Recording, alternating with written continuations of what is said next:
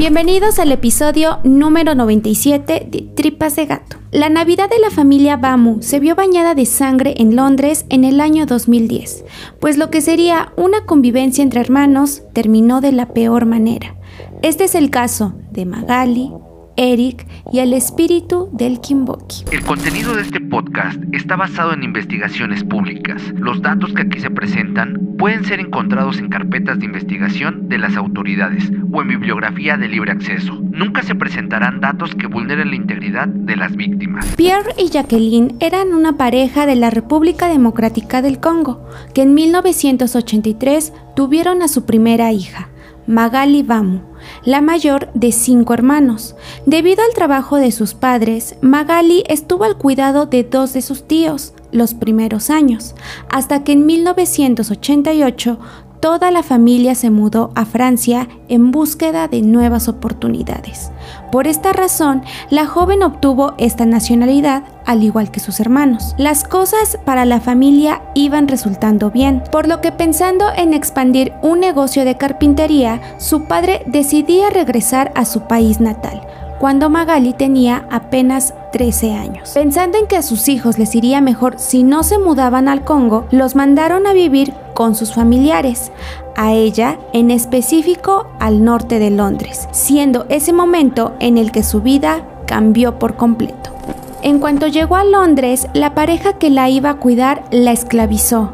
No la dejaban tener contacto con el exterior, no tenía permitido ir a la escuela y solo debía servir a los quehaceres de la casa como cuidar a los niños. Después de unos años logró librarse de esa familia.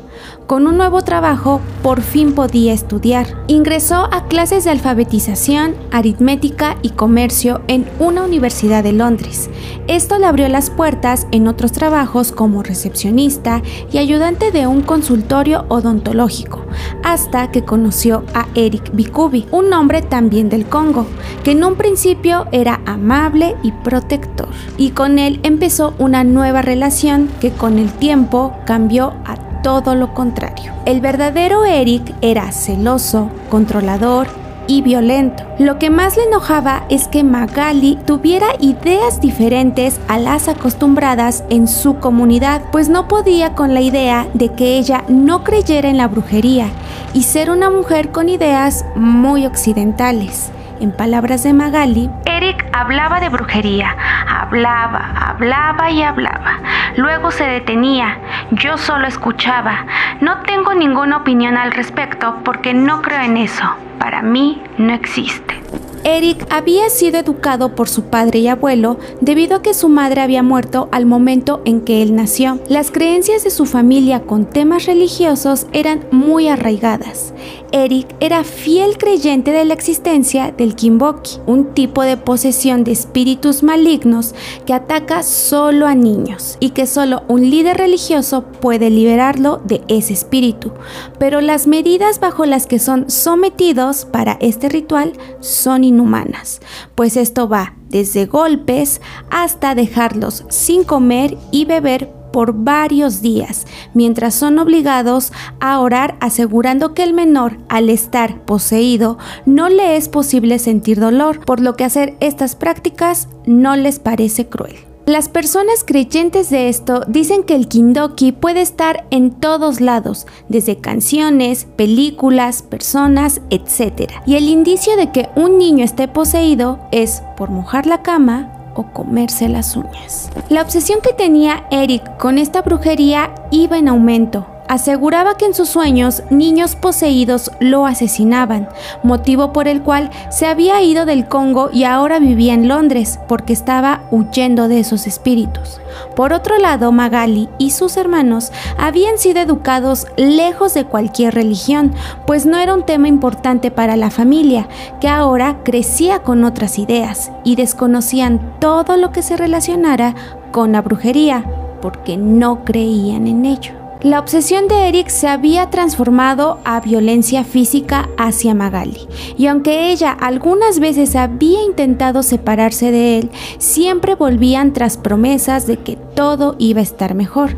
Incluso en una ocasión ella ya estaba en un refugio para mujeres víctimas de violencia, después de una fuerte pelea en la que Eric le había dejado los ojos morados porque ella no quiso comer del suelo. Y aunque se pensó que esta sería la definitiva, la pareja regresó en 2010 y ese mismo año se comprometieron mientras remodelaban su nuevo hogar. La familia de Magali estaba al tanto de la noticia del matrimonio, pero no sabían nada sobre los problemas que tenían. Felices porque pensaban que todo estaba bien, ese mismo año su padre, entusiasmado, le dijo a sus hijos que iban a pasar Navidad con su hermana, para que conocieran su nueva casa y pasaran más tiempo con ella y su cuñado antes de casarse. Así que en diciembre, días antes de Navidad, sus cuatro hermanas y hermanos viajaron de París a Londres. Los menores llegaron a Londres y al menos el primer día todo iba bien, hasta que a la mañana siguiente la actitud de Eric volvía a ser violenta y paranoica, pero esta vez le hacía segunda Magali. Comenzaron a señalar que los menores estaban poseídos por el Kindoki. Los hermanos estaban asombrados por la actitud de Magali creyendo en espíritus. Kelly, la hermana que seguía en edad a Magali, intentó calmar la situación. Le dijo a la pareja que todo era parte de su imaginación, haciéndoles ver que todo estaba bien y no había ningún espíritu. Sobre todo, se dirigió a su hermana para hacerle ver que solo estaba asustando a los menores y que parara, pero Magali no hizo caso y ahí fue donde comenzó la desgracia. Los días siguientes fueron los peores. Los cuatro hermanos tuvieron que orar día y noche mientras eran golpeados brutalmente. Les negaron alimento y agua. Eric los presionaba a lanzarse por la ventana para demostrar que podían volar como un espíritu. Los menores, con tal de salvar sus vidas, tuvieron que decir que sí eran brujas. Esto motivó más a la pareja para que siguieran golpeándolos hasta que lo peor ocurrió. Christy, su hermano de 15 años, había mojado su ropa interior por accidente e intentó esconderla para no desatar aún más la furia de la pareja. Desgraciadamente, Eric había encontrado la ropa y fue motivo suficiente para que creyera que él había traído al espíritu. Obligó a los otros menores a que lo sujetaran para que Magali, con unos mosaicos con los que estaban remodelando la casa, comenzara a golpearlo. Después continuó con un martillo y por último con un cuchillo. El menor sorpresivamente seguía con vida, pero muy débil, y sus hermanos estaban en shock, asustados por todo lo que estaban viviendo. Llegó el 24 de diciembre y lo que sería una cena navideña se había convertido en la peor escena de terror en la casa de la pareja. Christy ya no podía más y con las pocas fuerzas que tenía le suplicó a su hermana que por favor ya parara y acabara con él, pues ya no aguantaba seguir sufriendo. Todo el ruido que se escuchaba entre llantos, gritos y música alertó a los vecinos de que eso no era precisamente una cena navideña, así que llamaron a la policía, pero esta hizo caso omiso. Siendo ya 25 de diciembre, por la tarde los padres de los menores recibían la llamada de Eric, quien les exigía ir por sus hijos inmediatamente. De lo contrario, Christy perdería la vida. Los padres primero pensaron que todo se trataba de una mala broma, pero de igual forma rápidamente viajaron a la casa de su hija, aunque les llevara seis horas. Tras la llamada, la pareja inició con la purificación, que era bañar a los menores con agua helada. Christy, con múltiples heridas, apenas si podía sostenerse en pie, por lo que resbaló en la tina y golpeó su cabeza, quedando inconsciente. La pareja asustada porque esto no era parte del ritual, llamó a la ambulancia y aunque hicieron todo por salvarlo, él ya estaba sin vida. La policía detuvo a la pareja. Ellos sin dudarlo se declararon culpables de la muerte y de las lesiones ocasionadas. Sabían que si decían eso y cooperaban podían recibir una sentencia menor, pero a las autoridades no les importó y dijeron que el caso pasaría al juzgado. Así que tanto Eric como Magali intentaron formar una buena defensa junto a sus abogados. Por parte de Eric se dijo que él había actuado sin saber lo que hacía porque tenía una lesión cerebral y por tener esquizofrenia, mientras que con Magali dijeron que ella había sido manipulada porque sabía que la brujería no existía. Por un momento se pensó que la pareja se iba a salir con la suya, pero faltaban las declaraciones de los menores que eran la parte importante en el caso. Declararon que tanto su hermana como su cuñado nunca mostraron dolor y arrepentimiento, sobre todo porque en repetidas ocasiones le suplicaron para que pararan con las torturas, pero la pareja solo se empeñaba en decir que los menores habían llegado para asesinarlos. Cuando la noticia estalló, otra acusación se sumaba a la pareja. Dos jóvenes denunciaban que tiempo atrás habían compartido casa con Eric y Magali. Denunciaban haber sufrido los mismos tratos que los menores porque habían visto que uno de ellos se comía las uñas, motivo suficiente para creer que era el Kindoki. Añadieron que se salvaron tras poder llamar a la madre de uno de ellos pidiendo auxilio.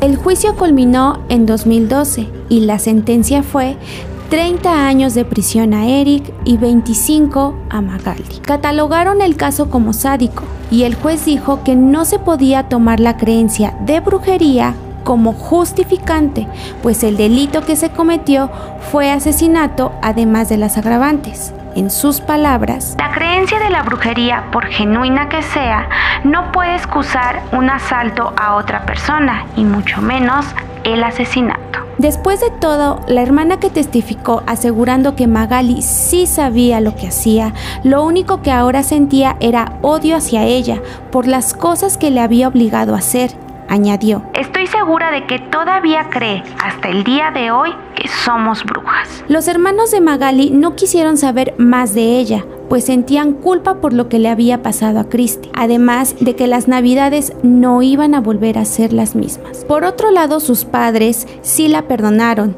dijeron que no podían vivir con tanto dolor, culpando la hora en que Eric se había presentado en la vida de su hija. Magali prefirió guardar silencio y nunca se disculpó, guardando un perfil bajo. La policía dijo que los casos de crímenes de este tipo no eran usuales, pero sí existían y que se debía hacer algo por proteger a los menores en esta situación, pues son las principales víctimas de estas creencias. Este fue el caso de Eric, Magali y el espíritu del Kindoki.